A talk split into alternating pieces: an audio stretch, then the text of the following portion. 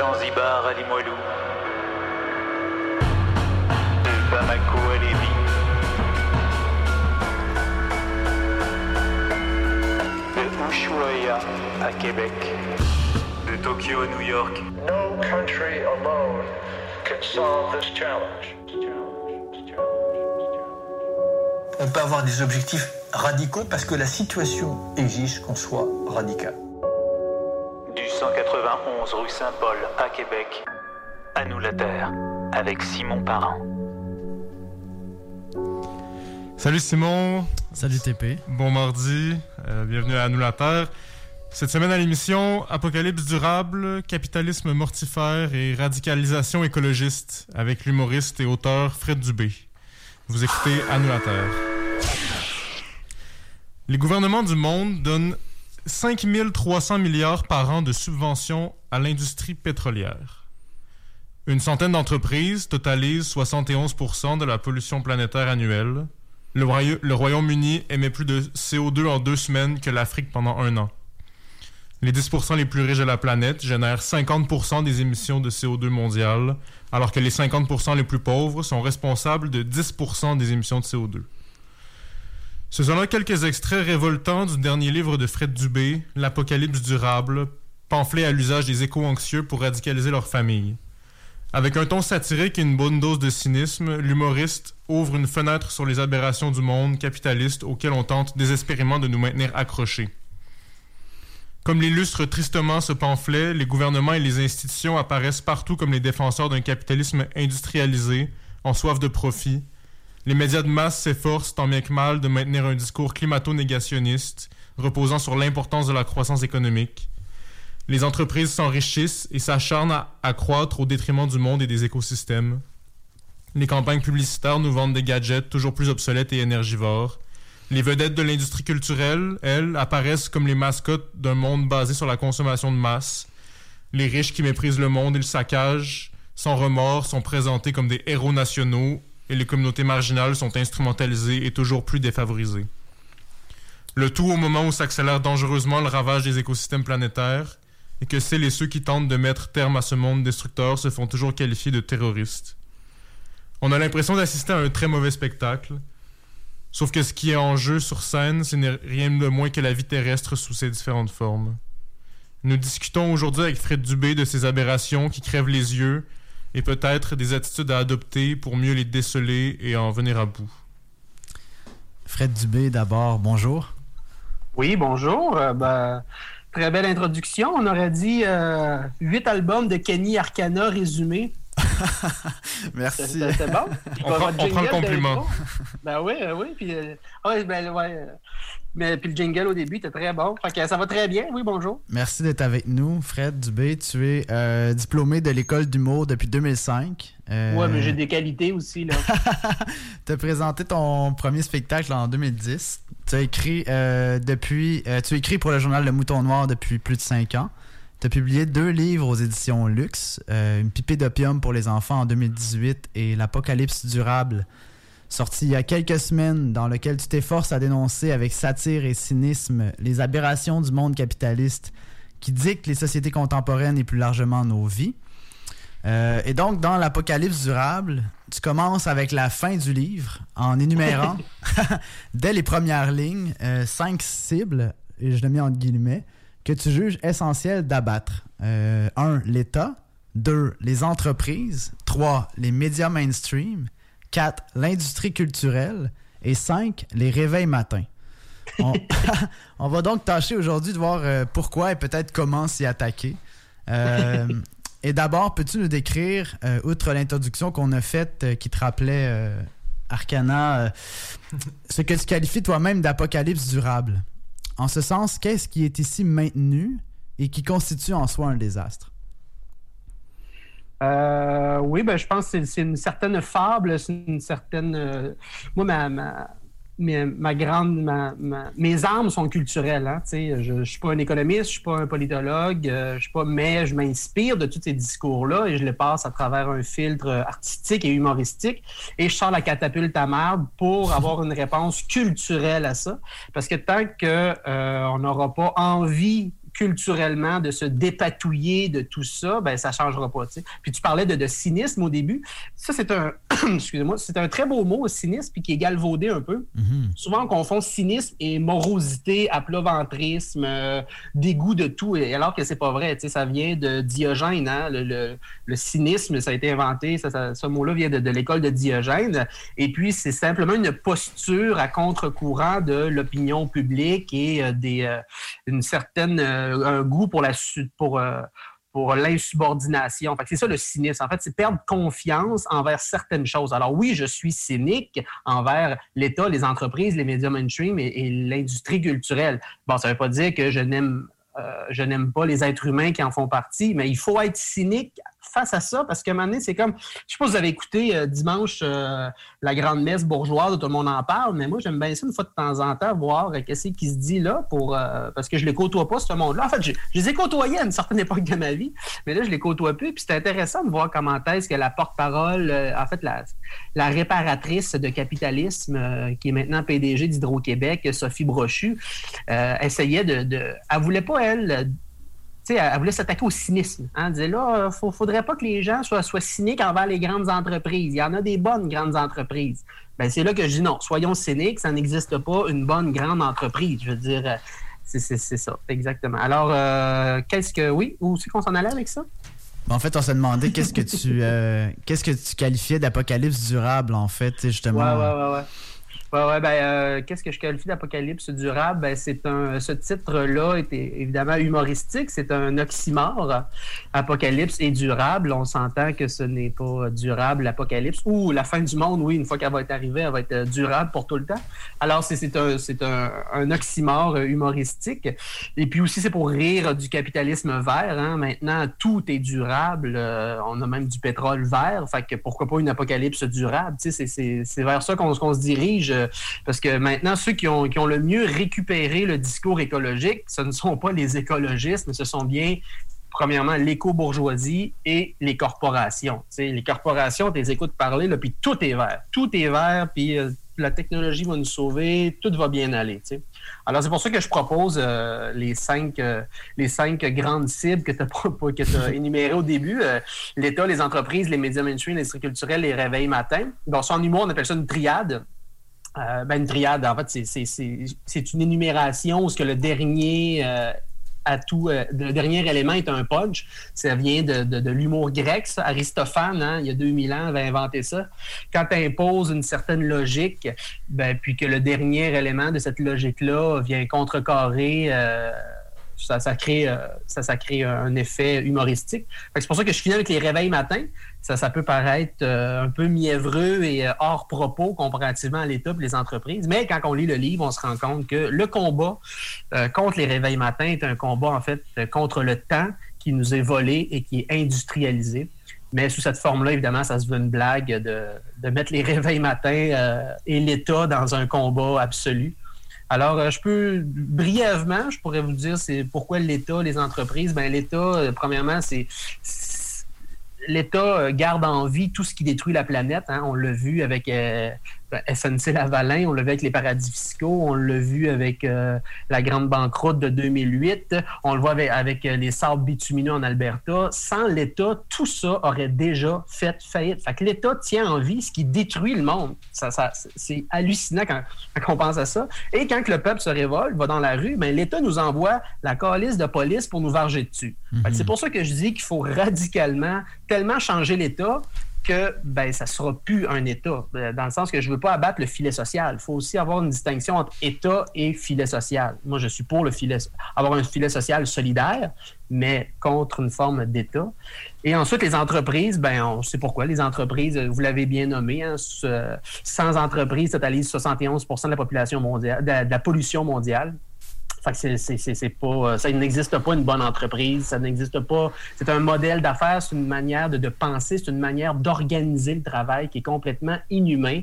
Et il y a beaucoup de- de- d'économistes de, gauche qui ont, euh, qui ont comparé ça à une sorte de fascisme managérial. Hein. Fait que je suis bien d'accord avec ça. Ensuite, les médias mainstream, ben, ça, c'est même pas moi qui le dis. En 2018, c'est un vrai problème en lien avec l'écologie, la couverture des médias mainstream. L'Association des journalistes du Canada euh, a mis un blâme contre les médias euh, pour dire qu'ils ne couvraient pas de façon adéquate l'écologie et le réchauffement climatique. Et ça, c'est l'association, euh, je ne me rappelle pas c'est quoi le, nom exactement, mais l'association des journalistes qu'ils ont dit que la couverture journalistique des médias était dépassée date quand ils parlaient d'écologie. Et ensuite, l'industrie culturelle, bon, ben ça, c'est un peu le sujet tabou. Hein? Je parle de décroissance dans l'industrie culturelle dans mon livre, parce que ben c'est comme c'est le cheval de Troie. C'est nos belles vedettes, euh, c'est c'est qui attaque notre imaginaire, qui colonise notre imaginaire et qui rend sexy et désirable euh, des modèles euh, sociétals euh, qui devraient être évolus. Mhm. Et donc, quand tu parles d'apocalypse durable, ce n'est pas la fin du monde, mais bien d'un monde qui ne qui n'en finit plus. On parle effectivement du monde euh, capitaliste, extractiviste et euh, absolument destructeur dont tu parles. Tu Mhm. évoques donc souvent la violence euh, pour référer aux actes reproduits par l'État, la police, les riches ou encore les entreprises, également l'industrie culturelle. Et tu dis par exemple qu'un Costco en feu, et là je te cite, est moins violent qu'un Costco en opération. Euh, et tu mènes toi-même une lutte contre l'implantation d'un Costco à Rimouski en dénonçant évidemment au passage l'enthousiasme des élus et des populations locales face à l'arrivée de la multinationale. Peux-tu nous parler un peu de cette lutte et euh, de cette violence et aussi des moyens par lesquels euh, la violence est complètement banalisée, voire désirée? Ben oui, tout à fait. C'est une très bonne question. Il y a, il y a une forme de violence qui est complètement admise euh, et normalisée dans la société, celle que tu as décrit plus haut, la violence étatique, la violence policière, la violence des entreprises. Euh, c'est juste qu'aujourd'hui, la violence a changé de visage. Et puis, ce n'est plus une violence euh, dans la société occidentale qui va s'attaquer nécessairement à, au quotidien, tout le temps à nos corps, mais, mais beaucoup à notre psychologique. tu sais. Fait euh, les, mettons, les, les ouvriers dans les mines, euh, ben là, ça existe encore, mais moins en Occident. Les ouvriers dans les mines, étaient physiquement maltraités. Même mon père, moi, euh, il y, y a un Français qui écrit un bon livre là-dessus, qui, qui, je ne me rappelle plus de son nom, ou de, vous allez vous en rappeler, mais c'est Qui a tué mon père? Édouard Louis. Édouard Louis, exactement. Puis je me suis vraiment reconnu dans ce livre-là parce que moi, mon père, euh, il est un mécanicien. Hein? Et puis, euh, fait que, euh, il a travaillé dans un, endroit qui était extrêmement hostile pour le corps humain. C'est, toute une organisation sociale qui détruit les corps humains. Mais, mais il y a d'autres formes de, violence qui sont plus psychologiques puis qui nous isolent les uns les autres. Fait que des fois, quand, ton corps est attaqué, tu envie. C'est moins tabou quand le corps est attaqué, puis tu vas te créer des solidarités. Mais quand c'est, le, psychologique qui est épuisé, quand on est brûlé, puis on fait des burn-out, c'est encore tabou, puis on n'est pas productif. Puis qu'est-ce qui n'est pas productif? Ben, aujourd'hui, mérite d'être de mourir. Pendant la COVID, on l'a vu. Ceux qui étaient, c'est ceux qui étaient les personnes âgées, ils sont pas productifs. Fait que c'est eux qui sont morts en premier, parce que l'État s'en calisse des corps qui ne sont pas productifs. Fait que cette violence qui est psychologique là, elle est, euh, elle est plus euh, taboue puis plus acceptée aussi. Fait que, euh, fait que moi, je, je, je, je prône une certaine forme d'autodéfense violente. Euh, je trouve qu'elle est légitime. Puis je suis pas le- je- évidemment, je, je n'invente rien en disant ça. là. Il y a, il y a bien des, des- des gens qui, qui en ont parlé avant, comme euh, Gunther, euh, Gunther Anders qui en a parlé, ou, euh, d'autres euh, d'autres personnes. C'est juste qu'aujourd'hui, elle est, elle est vraiment taboue dans les mouvements écologistes. Et puis, il faut la réhabiliter un peu. Fait oui, moi, je prône. euh, puis évidemment, je, je dis pas qu'il faut que tout le monde doit le faire, puis que, mais au moins, il faut avoir une solidarité envers ceux et celles qui le font puis qui osent le faire. Comme là, à Montréal, il y a, il y a des groupes écologistes, des groupes euh, plus à gauche, euh, qui ont mis en feu deux tankas il y a deux, il y a deux trois semaines. Deux tankas qui, euh, qui justement, qui faisaient partie de- d'un truc euh, pour, euh, au lieu de mettre un, un endroit, ben, des constructions néfastes pour Montréal, ben, ils, ont, ils ont crissé en feu deux tankas. Ben, à un moment donné, c'est- pour moi, ça, c'est pas de la violence, c'est une forme d'autodéfense. C'est dans le Puis, contexte euh, de la lutte contre euh, l'agrandissement portuaire là, de Raymond Logistique euh, dans Hochelaga, c'est ça? Exactement. Merci beaucoup. On est une bonne équipe. Merci beaucoup Tout de mettre fait. des mots. euh, Exactement. Fait que pour moi, ça, ben, je dis pas qu'il faut. Puis pour moi, ça, c'est un geste qui est moins violent, mettre deux tankas en feu, que le projet d'agrandissement portuaire. Et puis c'est pour ça que des fois je dis que ben, un Costco en feu est moins violent qu'un Costco en opération. Un poste de police en feu est moins violent qu'un poste de police en opération. Et puis euh, et voilà, bien évidemment. Puis tu sais, dire ça, je sais bien qu'il y a bien des gens qui sont euh, outrés de ça, puis qui pensent que du jour au lendemain, la population, euh, avec un certain mépris, hein, ils pensent que le, dès que le peuple est en colère, ben, le probablement le peuple, c'est une, c'est une entité abstraite. Il y a plusieurs corps politiques qui forment un peuple, mais euh, qui, ont, qui, ont, Moi, j'ai confiance envers l'être humain. Fait que, et voilà.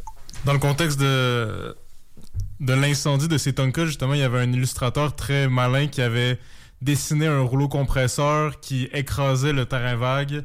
Euh, avec un gros œil, avec une larme, puis euh, il disait, le rouleau compresseur, vous ne respectez donc rien.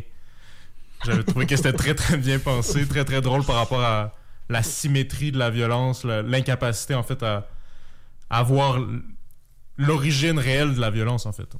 Exactement. Ben oui, tout à fait. Puis je pense que les artistes, les humoristes dont je suis, ont une latitude et euh, pour parler de ces sujets-là.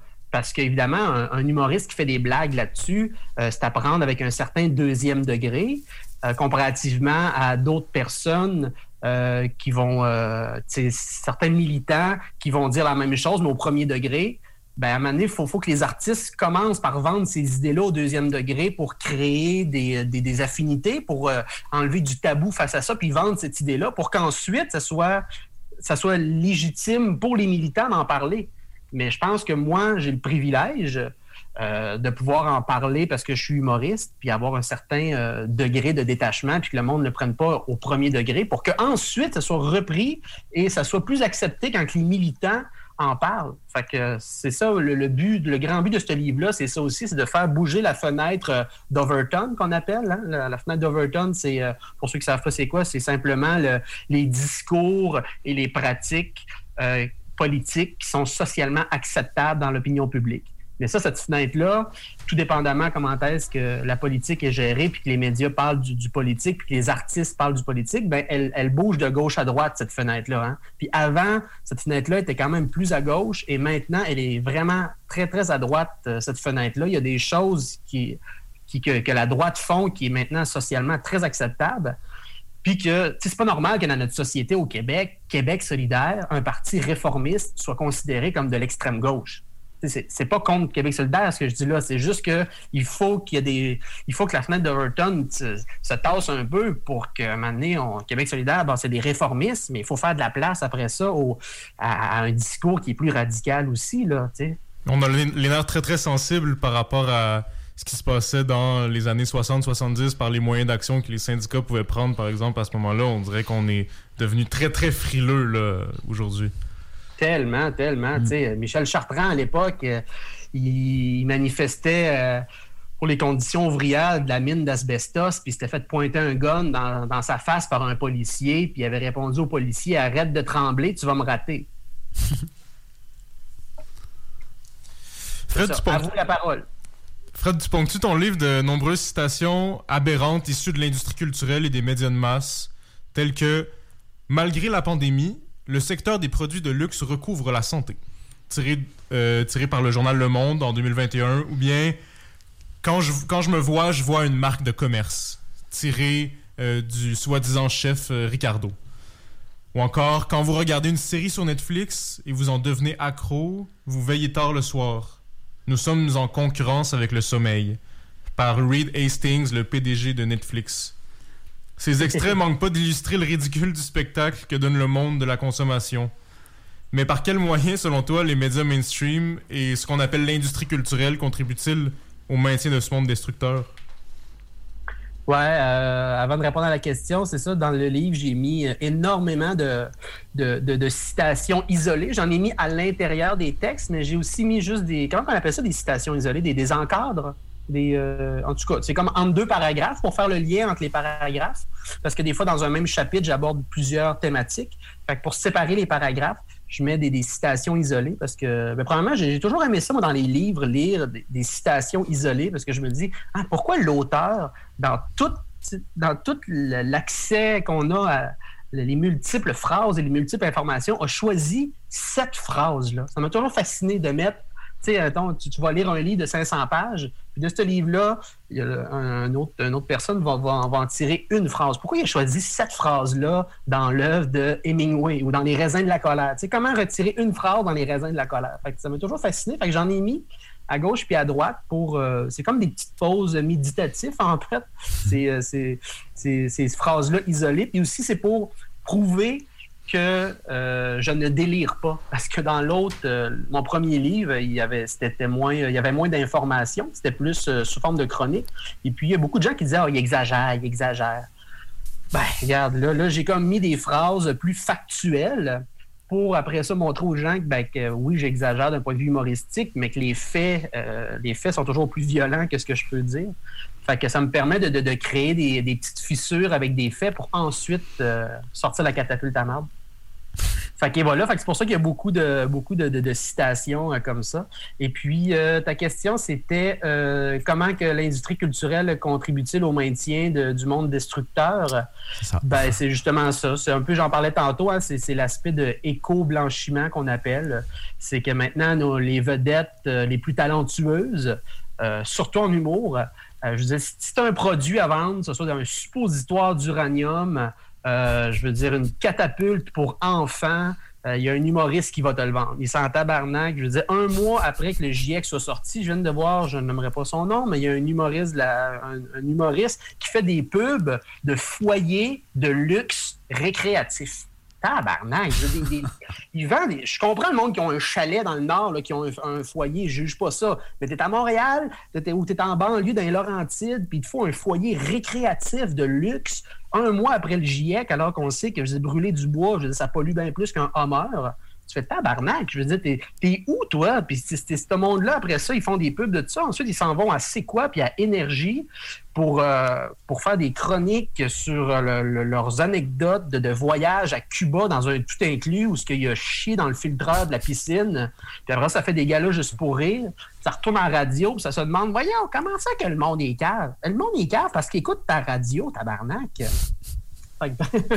Fait que, bref, oui, l'industrie culturelle est, le plus grand placebo vert et le plus, et le plus grand allié de l'éco-blanchiment euh, au monde. Je veux dire, ça attise des désirs tous les désirs qui sont destructeurs, ben, l'industrie culturelle l'attise. C'est euh, euh, les, artistes professionnels, c'est la catégorie sociale qui a été le plus gangrénée de façon sournoise par le néolibéralisme dernièrement dans les années 2000. C'est complètement fou. Nous ne sommes plus des artistes, mais des entrepreneurs individuels.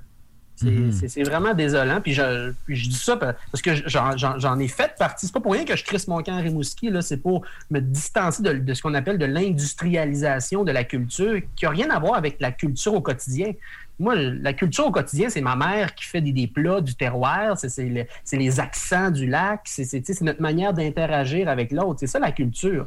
Mais quand tu écoutes euh, quand tu écoutes certaines choses, souvent, c'est une forme de culture, c'est la culture bourgeoise, puis c'est la culture financière. une chronique culturelle à Radio-Canada parle de finances, parle pas de culture, mm. Carlis. Mm. J'ai entendu à Radio-Canada, justement, une directrice d'école de Lance Tabatière, là, sur la côte nord, dans le fin fond de la côte nord. Pour, pour ceux qui sont fans de, Pierre Perrault, vous avez peut-être vu un court-métrage qui, qui, qui, se passe dans ce village-là, puis où on voit justement la culture, comme tu en parles, euh, à l'œuvre. Puis euh, cette directrice d'école-là, elle disait Enfin, il y a Internet à Lance Tabatière, Internet haute vitesse. Enfin, on va avoir accès à la culture comme en ville. J'ai trouvé ça hallucinant d'entendre ça. Euh, par rapport à, ce qu'on peut voir de la culture en fait en étant à un endroit puis en, mm-hmm. en voyant comment les gens vivent en fait. Alors que ça annonce mm-hmm. peut-être son aplanissement ou son effacement. Ouais, ben c'est une bonne. Euh, c'est un, bon questionnement que vous apportez là. D'un autre côté, c'est, je comprends le, désir de, vouloir avoir accès à Internet euh, parce que, bon, ça, ça, ça, quand même une fenêtre sur le monde. C'est un outil qui est extrêmement puissant. Ensuite, euh, c'est c'est pas pour dire que c'est bien ou mal, c'est juste pour voir que cette conception de la culture-là, elle, est complètement uniformisante, en fait.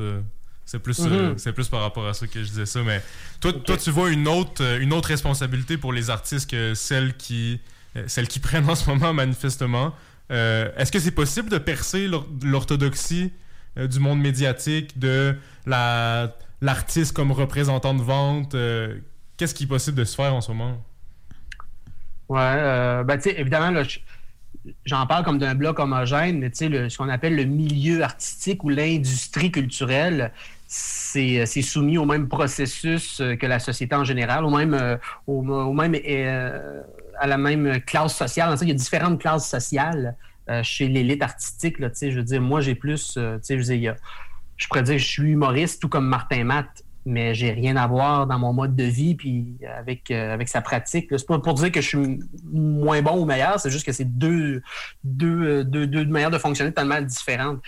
Exemple, cet été, je suis allé, euh, j'ai passé l'été à Rimouski et puis je suis allé visiter des amis à moi qui ont une ferme. Dans le bout du Bic et ils ont une ferme euh, sur, un, sur une terre qui est en dehors de la propriété privée. C'est géré comme une genre de fiducie agricole. En tout cas, j'ai oublié le terme. En tout cas, il y a pas de. C'est pas sous le, concept de. Oui, exactement. Et c'est pas sous la forme de propriété privée. Ça marche sous forme d'appel de, projet. Et puis, sa ferme s'appelle À la dérive. Et puis, euh, on parlait, lui me parlait d'agriculture, moi je parlais de culture, puis on avait dix fois plus d'affinités que souvent quand, quand deux artistes pas qui n'ont pas la même culture politique se, se parlent. Fait des fois, il y a des affinités dans d'autres domaines qui se créent. Puis je pense que c'est encore plus intéressant. Je pense que les artistes devraient être euh, des fois s'enlever de cette industrie-là pour aller créer des affinités avec les mécaniciens, les infirmières. Les, le milieu des, infirmières a besoin d'avoir des symboles, de se faire représenter. Mais c'est pas juste en lisant les journaux. Il faut côtoyer des infirmières, il faut côtoyer des agriculteurs pour ensuite que l'artiste s'inspire de ça, pour ensuite le, mettre sous forme artistique. Et puis c'est pas juste de d'aller côtoyer les agriculteurs pendant deux semaines à Rimouski, puis après ça, faire une pièce de deux semaines à Montréal. Là. Mais c'est vivre dans ce milieu-là. C'est pas juste dans la représentation. À un moment donné, il faut, faut, faut arrêter que l'artiste soit juste quelqu'un qui va convier les citoyens en tant que spectateurs à assister à une œuvre, puis après ça, qu'ils repartent chez eux. Il faut qu'il y ait une synergie avec ça. Mm-hmm. Il y a aussi la... C'est comme ça qu'on peut, euh, qu'on peut l'abattre, cette, cette industrie-là. Effectivement, et peut-être faire un peu comme tu le fais déjà, là, de dénoncer euh, des pratiques qui, euh, qui, sont complètement aberrantes. On l'a vu, nous, on a suivi ici à Nous la Terre le dossier justement de Raymond Logistique. puis il y a un article qui était sorti dans Contrepoint Média qui, qui posait la question qui sont les architectes de la destruction? Et donc qui non seulement pointait les dommages causés par Raymond, mais aussi les, la firme d'architectes qui était embauché par Raymond pour faire ce projet destructeur-là. Donc, c'est, c'est quand même important de dire ben, qu'il, y a, effectivement du monde impliqué dans ces projets-là, puis qui sont tous finalement responsables de cette, euh, cette espèce de, de, catastrophe-là. Euh, Fred, on va prendre une courte pause. Ah, ah oui, oui, vas-y. Ben, vas-y, il nous reste, euh, il reste un petit. Ah, ben, c'était juste une parenthèse qu'à la fois, c'est vrai que ces, ces êtres humains-là sont responsables, mais sont aussi un peu victimes de ce système-là. Tu sais, c'est comme nous autres quand on va à une épicerie puis qu'on dit, ben, consommer, euh, consommer de façon éthique euh, dans un Dollarama, ça se peut pas, tu sais. Mm. Fait que, que c'est pour ça que ça prend des, des, des, trucs politiques, des décisions politiques pour aider aussi ces, ces gens-là qui participent à, à. En tout cas, bref. On se comprend. Tout à fait. On va prendre une courte pause, Fred, puis on revient euh, tout de suite après la pause musicale. Bonjour, bienvenue à, à Nous la Terre. Euh, aujourd'hui, on est avec Fred Dubé pour parler de son dernier livre, L'Apocalypse durable, euh, paru aux éditions Luxe il y a quelques semaines. donc, Fred, comme on a pu le voir avant la pause, les pratiques maintenues par l'État et l'industrie, les discours soutenus par les médias mainstream, l'industrie culturelle, les comportements des entreprises envers le monde, tout ça semble aligné dans une seule et même direction, détruire le monde au nom du sacro-saint profit euh, et de l'économie.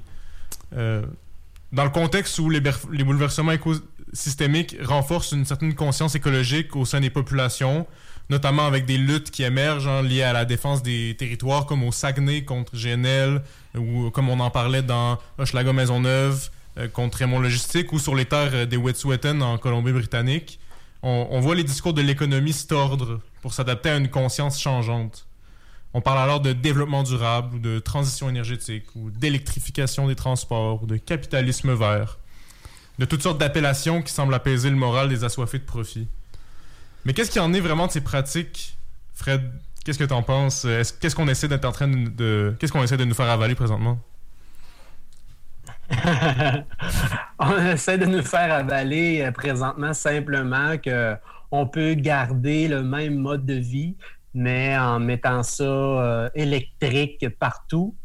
Euh, le même mode de vie, mais, mais, mais grâce à la technologie, on va être sauvé. on peut garder l'industrie touristique, mais les avions vont être carboneutres. Fait que je pense que malheureusement, euh, le combat pour euh, le climat, c'est-à-dire le réchauffement climatique, euh, a été isolé des autres combats écologiques. Ça fait en sorte qu'on va beaucoup miser sur la carboneutralité, mais sans parler des autres dommages environnementaux qui sont créés par ce désir de carboneutralité. Euh, j'en parle dans mon livre, justement, dans le chapitre de Le ministre de l'Apocalypse durable.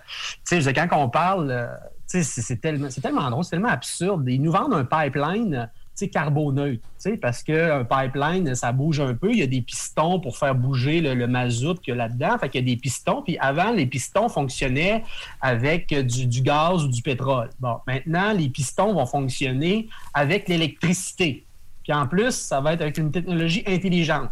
Fait que ça, ça fait un pipeline puis un oléoduc carboneutre mais il ne parle pas de la construction du, de l'oléoduc, il ne parle pas de ce qui se passe dans l'oléoduc, il ne parle pas de l'extraction pour nourrir euh, l'oléoduc, puis il ne parle pas qu'est-ce qu'on va faire avec le bitume contenu dans l'oléoduc. Mais l'oléoduc, les pistons sont électriques, donc c'est carboneutre. C'est complètement hallucinant. Puis je cite euh, Aurélien Barrault, qui est astrophysicien dans mon livre, qui, qui dit avec ironie que oui, un bulldozer à l'énergie solaire peut raser une forêt. Fait que le bilan est carboneutre, mais le geste est dramatique. Fait faut faire attention à. Parce que là, les gouvernements et les entreprises sont toutes là, phallocratement bandés là, sur la carboneutralité. Euh, premièrement, ils ne l'atteignent pas parce qu'ils comptent sur des technologies qui ne sont pas encore inventées. Et là, je cite Sophie Brochu qui l'a dit elle-même, la PDG d'Hydro-Québec, dimanche à Tout le monde en parle. Et en plus, ben, ils ne tiennent pas compte des autres enjeux écologiques, c'est-à-dire que leur carboneutralité est basée beaucoup sur des technologies qui ravagent euh, les, les, écosystèmes via les mines. Euh, bref, c'est de, la grosse foutaise. Oui, c'est une forme de, de pensée magique. c'est une forme de pensée magique, en fait, effectivement, qui, euh, qui nous permet de ne surtout pas revoir euh, les relations qu'on entretient avec le monde et avec les autres espèces. Euh, ah oui, tout à fait, parce que pour des gens comme Gérald Filion, il aime mieux, il aime mieux envisager la fin du capitalisme que la fin. il aime mieux, excuse-moi, il aime mieux envisager la fin du monde que la fin du capitalisme. Ça semble effectivement plus facile. Penses-tu dans ce contexte-là que toute alternative, en guillemets, est vouée à être capturée par les appareils du capital? Ou existe-t-il, selon toi, des possibilités réelles de décrochage et de rupture? Ah ouais, c'est une bonne question, évidemment. Euh, il y a beaucoup de choses qui sont récupérées, mais euh, je pense que la meilleure façon de s'engager, de, combattre l'éco-anxiété et de demeurer aussi, Chris, avoir du fun. Je veux dire, moi, euh, je, suis un écologiste, mais je ne veux pas non plus ruiner les, les 10 ans qui me restent à vivre, parce que j'ai décidé que j'allais sûrement mourir à 47 ans. Euh, en même temps que Patty. Moi, j'ai dit, Patty, on m'enterre avec elle. D'ailleurs, Patty, c'est ma chatte, qui est l'héroïne du livre. Et puis, oui, il y en a des alternatives, puis même que ça peut être plaisant. Hein? Je veux dire, à un moment donné, euh, même dans, l'introduction, tu sais, moi, je suis rempli de paradoxes environnementaux, puis je fais référence à une de mes amies, une de mes amies euh, qui est féministe, puis elle dit, Chris, dans, le temps qu'on pouvait danser dans les bars, elle dit, moi, des, fois, je suis féministe, mais quand je vais dans les bars, puis Chris, il y a une toune de gangster rap misogyne qui joue en anglais, ben Chris, euh, je sors pas tout le temps de la piste de danse. Là, maintenant, je suis Chris, à soir, j'ai goût d'avoir du fun avec mes amis, puis je danse sur ces paroles de niaiseux, là. Mais, parce que, Chris, à un donné, on peut pas non plus tout le temps s'extirper puis être des, marginaux euh, emprisonnés dans notre rage, comme dirait Boum Desjardins. Mais euh, je pense que la meilleure façon, c'est de militer dans nos milieux de vie. C'est-à-dire comment est-ce qu'on peut rejoindre les gens, l'écologie chez les infirmières, l'écologie chez les mécaniciens, l'écologie. Ou ben non, si c'est pas dans ton milieu de vie de travail, ben c'est dans des affinités en dehors du travail. Ou, ou, ben non, si ou bien non, juste pas faire chier ceux qui osent. C'est déjà beaucoup. Admettons, tu sais, si t'es pas, euh, si toi, t'as pas le temps parce que t'es pas dans le trafic, t'as des enfants, euh, t'as une grosse job qui t'épuise, ben au moins d'être solidaire avec euh, les militants qui, qui ont le temps de le faire puis qui ont l'énergie de le faire, tu sais. C'est déjà beaucoup parce que quand que la, quand que la population est contre toutes les toute forme de, militantisme puis de trucs plus radicaux, ben, ça devient encore plus difficile. Fait que si t'as pas le temps, au pire, mets pas de bâton dans les roues. Fait que c'est ça. Mais Parle-nous donc de cette opposition-là au Costco à Rimouski. On l'a évoqué un peu plus, un peu plus tôt dans l'émission. Euh, tu nous as pas relancé là-dessus, mais je serais intéressé à savoir qu'est-ce qui se passe avec ça. Ah, c'est vraiment intéressant comme symbole parce que c'est un militer contre le Costco dans une petite ville comme Rimouski, c'est à la fois être euh, confronté à cette, excitation que j'avais sous-estimée euh, de la part des, citoyens qui sont transformés en consommateurs. J'ai jamais vu une telle. euh, c'est même pas de l'enthousiasme, c'est quelque chose de- de sexuel, de sacré, de divin. Les gens quand il y a eu l'annonce du Costco, il, il remerciait les médias, il remerciait Dieu, il remerciait tout ce qu'il pouvait remercier de façon abstraite. Euh, je, pense qu'ils écrivaient je pense qu'ils ont, serré leur silice autour de leur cuisse parce que c'était là. C'était pornographique comme, euh, comme relation avec le Costco. Fait qu'on voit toute cette excitation-là. Puis ensuite, on voit de la manière que c'est géré politiquement euh, dans la mairie, à l'hôtel de ville, à quel point c'est tous des entrepreneurs qui vont dire ben moi je ne peux pas m'opposer au Costco parce que je suis pour la libre entreprise. Toutes les hosties de, pas des députés mais des, euh, des conseillers municipaux et le maire, ils sont tous unanimement pour la libre entreprise. Premièrement, tu fais comme tabarnak, euh, wow, belle belle démocratie si c'est toutes des gens de la même secte de la chambre de commerce qui s'expriment. Puis deuxièmement, c'est même pas vrai qu'un Costco, c'est de la libre entreprise. C'est un monopole, c'est un oligopole, c'est, contre la libre entreprise. C'est, un modèle économique qui est même pas capitaliste, c'est du néolibéralisme. Parce qu'au moins, le capitalisme, c'est une saine compétition. Là, ils ont accès à des paradis fiscaux. Il y a la mairie a, acheté des terrains pour le vendre moins cher à Costco. Il y a eu des crosses, il y a eu, c'est, c'est complètement aberrant. Fait que c'est, militer contre un Costco, c'est pas militer juste contre une bâtisse qui a quatre murs. euh, puis un plafond, c'est plus profond que ça. C'est, voir les, le grenouillage des salles là, qui, qui, qui, qui se met à pleuvante euh, pour accueillir le Costco. Puis il y a des termes que je connaissais même pas. Ils vont nous parler du tourisme consumérisme, c'est-à-dire des gens. C'est pas moi qui dis ça, c'est la chambre de commerce, c'est la, la SOPER qui va dire euh, Ah, les gens de cette île vont venir faire du tourisme à Rimouski pour aller spécialement au Costco. Puis ensuite, ils vont coucher, ils vont coucher à l'hôtel. Ils vont. Fait du tourisme consumériste. Sais, déjà qu'un touriste, on s'entend, c'est con. Puis un consommateur, ben, c'est encore plus con puis ringard. Fait que mettre les deux ensemble, c'est comme un transformeur de l'ultra-crétinisme néolibéralisé. C'est extraordinaire. Puis je dis ça, puis je, le suis, je suis un consommateur, je suis un... J'ai été un touriste, j'essaie. Maintenant, je voyage plus parce que mes derniers voyages m'ont complètement dégoûté. Euh, mais, euh, mais voilà. Oui, oui, c'est, euh, vraiment... C'est comme ça, c'est s'attaquer à un symbole en fait. On voit effectivement Ouais. qu'il y a quelque chose de sacré, puis on peut penser à Québec ici, là, quand le Ikea avait ouvert, il y avait des gens qui avaient campé euh, pour attendre l'ouverture des portes. Mais euh, Ben oui. peut-être la question c'est est-ce qu'il y a un mouvement de résistance en fait qui s'organise? Est-ce qu'il y a vraiment une communauté mobilisée contre ce projet-là ou, ou c'est tout l'inverse, puis une espèce de salut total puis est-ce qu'il y a des Il y a- gens y qui s'opposent au projet ou? Oui, oui, il y en a. Il y en a. C'est juste que, admettons, euh, les, deux piliers là, de, contre-pouvoir, c'est-à-dire l'hôtel de ville, qui est le pilier politique et démocratique, est complètement pro-Costco. Et l'autre pilier de contre-pouvoir, qui, qui, qui sont les médias locaux, c'est-à-dire les deux journaux locaux et Radio-Canada Bas-Saint-Laurent, ben, ils sont également ultra pro-Costco. Fait qu'ensuite, oui, il y a des groupes Facebook. Moi, je suis sur quelques groupes Facebook où on s'organise. On, on a, on a déjà publié plusieurs lettres ouvertes, mais c'est qu'on se bat sans outils et à armes inégales. Et puis ceux qui sont pro-Costco sont vraiment beaucoup nombreux. Puis, puis tu sais, je- je- tu sais, depuis tantôt, on parle des, des- des consommateurs, des touristes. Je comprends les gens d'être euh, accro au Costco. Là. Je c'est sexy, c'est rassurant. Tu sais, on parle de la fin du monde, mais quand tu rentres dans un Costco, la fin du monde puis l'apocalypse n'existe plus. C'est rassurant, c'est tout est ordonné, c'est un chaos organisé, c'est une violence assimilée. C'est puis en plus, c'est, le fun d'acheter un pot de mayonnaise de 45 livres. Là. Je veux dire, tu arrives chez vous puis c'est réconfortant. Je le comprends ça. Puis je veux pas mépriser les gens qui, qui y vont. Tu sais. Mm, parce qu'on les a transformés comme ça. Hein? C'est un, on les a formés comme ça, mais. Fait que oui, il y, a des, groupes citoyens, mais c'est juste qu'on n'a vraiment pas beaucoup d'armes. Mais on s'organise. On, écrit des lettres ouvertes, puis on, se parle entre nous autres, puis on essaie d'avoir des moyens de pression. Fait que, mais c'est pas évident. Et comment, euh, puis peut-être que là, on pourrait justement essayer de voir quelque chose de plus, euh, euh, disons, euh, intéressant dans le sens de, la possibilité d'aller vers autre chose. Comment perçois-tu des luttes, les luttes territoriales qui gagnent en intensité un peu partout? Euh, notamment, on en parlait tout à l'heure, mais pour la défense des terres autochtones, on peut penser à Ferry Creek, euh, Land Back Lane, le parc de la Vérandrie, euh, contre les expansions portuaires à Québec, à Montréal, à Contrecoeur, contre les projets extractivistes, GNL, Keystone, Trans Mountain, euh, et plus largement pour la protection du vivant. En France, il y a des mouvements super intéressants comme les ZAD, donc les zones à défendre, les soulèvements de la terre, etc. Euh, Est-ce que c'est pas là un remède face au cynisme du monde du tout à l'économie et à l'occultation des médias de masse?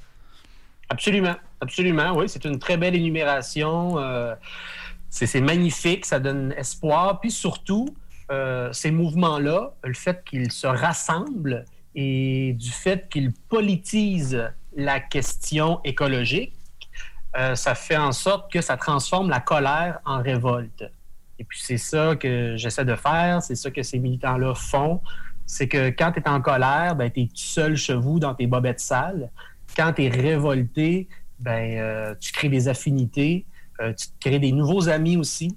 Fait qu'il faut pas oublier aussi que, que militer, c'est beaucoup se créer des amis. Moi, euh, comme là, ça faisait longtemps que j'étais parti de Rimouski, puis le fait de, de, de, de, de- m'opposer au Costco, ben, ça me, je me suis fait 10 nouveaux amis, tu sais, des gens que je connaissais pas.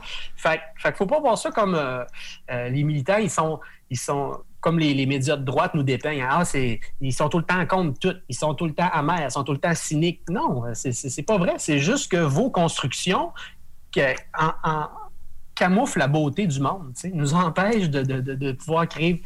Mais camoufle la beauté du monde. Fait que, fait que militer contre ça, c'est aussi se faire des amis. Fait que faisons-nous des amis, puis changeons le monde avec ça. Il faut, faut se faire des ennemis aussi, j'imagine, par le, par le fait même. Là. Il faut montrer qu'il y a des structures ou il y a des acteurs qui agissent comme ennemis. Euh, tu les nommes au début de ton livre. Je pense que oh, c'est- bien qu'on revienne à cette conclusion-là à la fin de l'émission parce que l'État, les, les entreprises, les médias mainstream, l'industrie culturelle et les réveils matins hein, qui nous fournissent toujours euh, la première humiliation de la journée euh, doivent être perçus comme les ennemis qui sont pour les amis. Euh, c'est ça, je pense, qui, qui est merveilleux avec euh, la tâche que tu entreprends, c'est de montrer pour les amis qu'il y a des ennemis, en fait, que tout le monde n'est pas amis ensemble, puis qu'il y a des gens qui sont euh, responsables de d'aider ce- cette fin du monde-là à se perpétuer. Exactement. Ah, c'est très bien dit. Ah, puis j'adore ton, euh, ta formule de que le réveil matin, c'est la première humiliation de la journée. c'est vraiment c'est très bien dit. C'est exactement ça. Puis euh, oui, c'est ça, c'est de pointer du doigt. Évidemment, là, c'est c'est des combats qui nous dépassent. Mais à un moment donné, il faut avoir aussi des, des- des- des plus grands combats pour créer des affinités. Puis sans oublier aussi, euh, avec ça, j'essaie d'avoir une sensibilité avec euh, qu'on pourrait appeler les luttes plus intersectionnelles aussi. Il ne faut pas les oublier. Dans, les mouvements à gauche, il y a aussi des certaines problématiques. Fait j'en fais, j'en fais allusion dans mon livre. Mais aussi, c'est bien aussi d'avoir des, combats qui nous dépassent, des grandes cibles, tant, tant des cibles utopistes que des grandes cibles ennemies. Parce que, à un moment donné, c'est quand tu te bats contre l'État, tu sais, comme en 2012, c'était un grand combat qui nous dépassait. Il fallait lire les, journaux britanniques, le- les journaux britanniques pour, euh, qui, titraient le, le Québec, le plus grand mouvement de contestation néolibérale en Occident présentement. C'était magnifique. Fait qu'il y avait des belles solidarités qui se créaient dans, ces combats-là qui sont euh, David contre Goliath, mais bon, il faut les entamer. Puis des, fois, ça change vite. Hein? Des fois, ça change vite. Il faut, faut jamais sous-estimer. euh, faut jamais sous-estimer la Sisyphe et sa grosse roche. À un moment donné, la, la roche arrive au bout, puis elle roule de l'autre côté, puis ça peut euh, écraser une coupe de police. en cours de route. mais tu sais, là, évidemment, là, on parle de façon très sérieuse, mais euh, le, le livre est quand même rempli. Il y a beaucoup d'humour et euh, si on aime l'humour noir, beaucoup d'humour et euh, quand même des, des petites touches de. J'ai bien aimé aussi dans le livre puncher avec euh, l'humour noir puis un petit peu caustique, mais aussi avec certaines petites bribes de poésie, de sensibilité. Tu sais. Fait que des fois, des, la, euh, deux, trois lignes ou un paragraphe plus sensible, plus émotif, entouré d'humour noir, euh, autant d'effet qu'un qu'un punch, euh, qu'un qu'un gros punch en humour. Fait que j'ai aussi essayé de jouer avec ça, de tout le temps surprendre le public, euh, ben, surprendre le, le lecteur et les lectrices euh, dans, euh, dans ce maelstrom et cette danse entre des propos plus radicaux et des propos plus sensibles et émotifs. Puis euh, juste une petite note par rapport à la radicalité. Souvent, euh, surtout dans les, médias plus de masse, c'est un mot qui, était, qui, est, très tabou puis qui a été connoté de façon très péjorative, le mot radicalité. Et je sais que c'est pas à vous que je vais l'apprendre parce que euh, on, partage une, certaine affinité. J'ai cru comprendre depuis 45 minutes, mais le mot radicalité, c'est simplement aller retourner à la racine du problème. Radical vient du mot racine. Fait que oui, des fois, la radicalité dans le livre s'exprime par certaines blagues plus violentes, comme quand je dis que euh, j'aimerais ça que Gérald Filion euh, nous fasse un cours d'économie 101 en nous disant que un riche, c'est comme un a toujours fabriqué faut le percer au couteau pour que le ruissellement s'opère. Bon, ça c'est une, une blague plus, euh, plus radicale dans une certaine forme de violence, mais je peux aller dans la radicalité comme quoi que quand je parle de sommeil, quand je fais le lien entre le sommeil, la qualité d'un bon sommeil et les luttes environnementales, ben là, il y a une radicalité là-dedans, mais qui n'est pas violente. C'est une autre forme de, radicalité. Puis je trouve que c'est euh, intéressant aussi de, de- de- parler de sujets qu'on n'associe pas avec la lutte écologique, comme euh, le vieillissement de la population, euh, les réveils matins, se réapproprier le temps et la qualité du sommeil. Parce que c'est prouvé que un, air pollué amoindrit la qualité du sommeil. Puis qui habite des quartiers les plus pollués? C'est les pauvres. Tu Chris, même notre sommeil est défavorisé, esti. Fait c'est tellement des combats. C'est pour ça que j'aime euh, militer pour l'écologie, c'est parce que ça rassemble tellement de, sous-catégories, de sujets intéressants. Puis faire des liens avec ça, c'est faire des liens avec la vie, de la bactérie jusqu'à la baleine, même en passant par des zombies et une excroissance d'un zombie euh, violent, c'est-à-dire Pierre-Yves McSween. Tu fais des liens avec tout ça, c'est ça qui est intéressant aussi. Hum, Et euh, si on fait un petit euh, retour sur la notion de, de radicalité ou de racine, ben, ça vient aussi avec un territoire, ça vient avec euh, une coprésence, ça vient avec euh, un justement l'enracinement, un sol. Ouais. Et donc, ça pose beaucoup de questions et peut-être qu'on pourrait réfléchir justement à, des, à différentes communautés qui s'organisent un peu partout sur les territoires et qui s'allient dans cette, dans cette lutte-là, qui est celle qu'on partage aujourd'hui. Euh, et donc, dans ce contexte-là, nous, on, on pourrait dire, ben, si jamais euh, il y a des intentions de, de bloquer ce Costco-là, ben, écris-nous, viens nous parler, viens, euh, venez partager cette lutte-là. Tu sais, c'est, Ouais. Donc, nous, on, Ouais, ouais. on- c'est sûr qu'on, qu'on- qu'on vous appuie dans ces démarches-là et qu'on est, qu'on est certainement des alliés. Donc, ben, c'est pas trop. Puis toi, Fred, qu'est-ce que tu prépares dans les prochaines années? Là, tu viens de sortir ton deuxième livre, euh, mais tu as déménagé à Rimouski, justement, tu disais, pour euh, fuir un peu l'industrie culturelle. Si on veut te voir en show, on peut-tu te voir à Rimouski ou... Euh, pour l'instant, j'ai pas de projet de, de spectacle scénique. Euh, mais je vais avoir des projets. Oui, j'ai différents projets à Rimouski. Je vais essayer de peut-être de me faire des places dans certains médias pour, euh, pour partager euh, ce que j'ai à dire. Euh, il y a comme un Radio-Canada à Rimouski. Je, vais, essayer de, de m'infiltrer comme un, occupant pour faire des chroniques là-bas. Je, vais, je, vais essayer voir. Que je, vais quand même essayer de, de rester actif dans, dans l'écriture comme auteur dans les médias. Je vais essayer aussi de. J'ai comme projet de donner des ateliers au secondaire, au cégep, puis aussi des ateliers du soir aux adultes ou à, ben, à n'importe qui qui voudra bien venir. Et ce serait des ateliers basés, un mélange entre l'art, en fait, la créativité, euh, l'humour et le militantisme. Parce que moi, j'étais prof, euh, j'ai été prof euh, avant la pandémie. euh, pendant quelques années, j'étais, je donnais des cours du soir à l'école de l'humour. Que j'étais prof à l'école de l'humour. Et j'avais créé un cours de toute pièce qui s'appelait euh, Humour, armes de dérision massive. Alors, je mélangeais, euh, je mélangeais justement la, créativité, euh, le politique et l'analyse humoristique. C'était tellement intéressant, là, les discussions qui se passaient là. Puis c'était vraiment intéressant. C'était, des gens qui voulaient pas nécessairement être humoristes dans la vie. hein.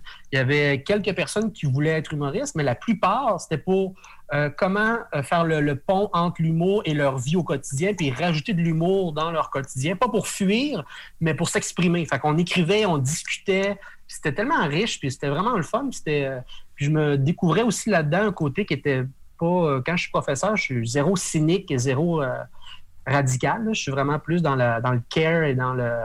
Et dans, dans le. Je suis très positif. J'essaie de, de voir euh, qu'est-ce que les gens ont de positif dans leur créativité. Fait que je veux, je ramener, je veux, je veux faire ça aussi à Rimouski, faire de la radio. Fait que j'ai plein de. Un podcast aussi. J'ai différents amis là-bas qui sont vraiment, euh, euh, vraiment intéressants. Certains militants, certains. dans, de toute sphère. Fait que, ça fait que ça serait ça, créer des liens. Fait que je pense que l'art crée des liens, mais c'est juste que souvent, il crée des liens sur scène avec un public qui n'a pas le droit de parole. Moi, j'aimerais ça retourner en région, puis euh, créer des liens, puis me faire des amis, Chris. Fait que les meetings militants à Rimouski dans les prochaines années, ça va être quand même drôle là, si tu réussis à, si tu réussis à faire ce que tu voulais. là. Euh, pe- peut-être, oui, peut-être. Évidemment, il y a différents cercles militants à Rimouski aussi. Là. Je suis pas. Je serais pas impliqué dans tout, là. Je, je vais faire mes petites affaires, mais oui, oui. Ben oui, je. Pourquoi pas? Pourquoi pas? À vous la parole. Oui, merci beaucoup Fred euh, Dubé de faire, de percer la, la sphère de l'industrie culturelle comme tu le fais là, avec un discours qui vient un peu euh, effectivement renverser la, la position de la violence euh, dans, le, dans les pratiques qui sont reproduites largement. Euh, Il y en a beaucoup, il y en, il y en a beaucoup qui ont ce discours-là, mais c'est juste qu'ils sont. euh, ils n'ont pas de micro. Fait que. Tout à fait. Dommage. Je suis, je suis vraiment pas le seul. Je suis vraiment pas le seul, mais euh, il y a vraiment beau- des, des, des, des êtres humains extraordinaires euh, qui font des, euh, des, des formes d'art extraordinaires, mais c'est juste qu'ils sont ensevelis sous l'industrie de la culture. Tout à fait. C'est sur cette base-là qu'on essaie de consolider les, les amitiés. Donc, euh, merci Fred Dubé pour euh, cette discussion. On peut te Merci. lire, on peut lire tes deux livres, donc Une pipée d'opium pour les enfants et L'Apocalypse durable euh, chez Lux Éditeur. Euh, L'émission va être diffusée vendredi à 11h sur les ondes de CKIA. Il est également possible d'écouter les épisodes en balado via le www.contrepointmedia ou encore le encore.fm. On vous souhaite une très bonne fin de journée et à la semaine prochaine. De Tokyo à New York,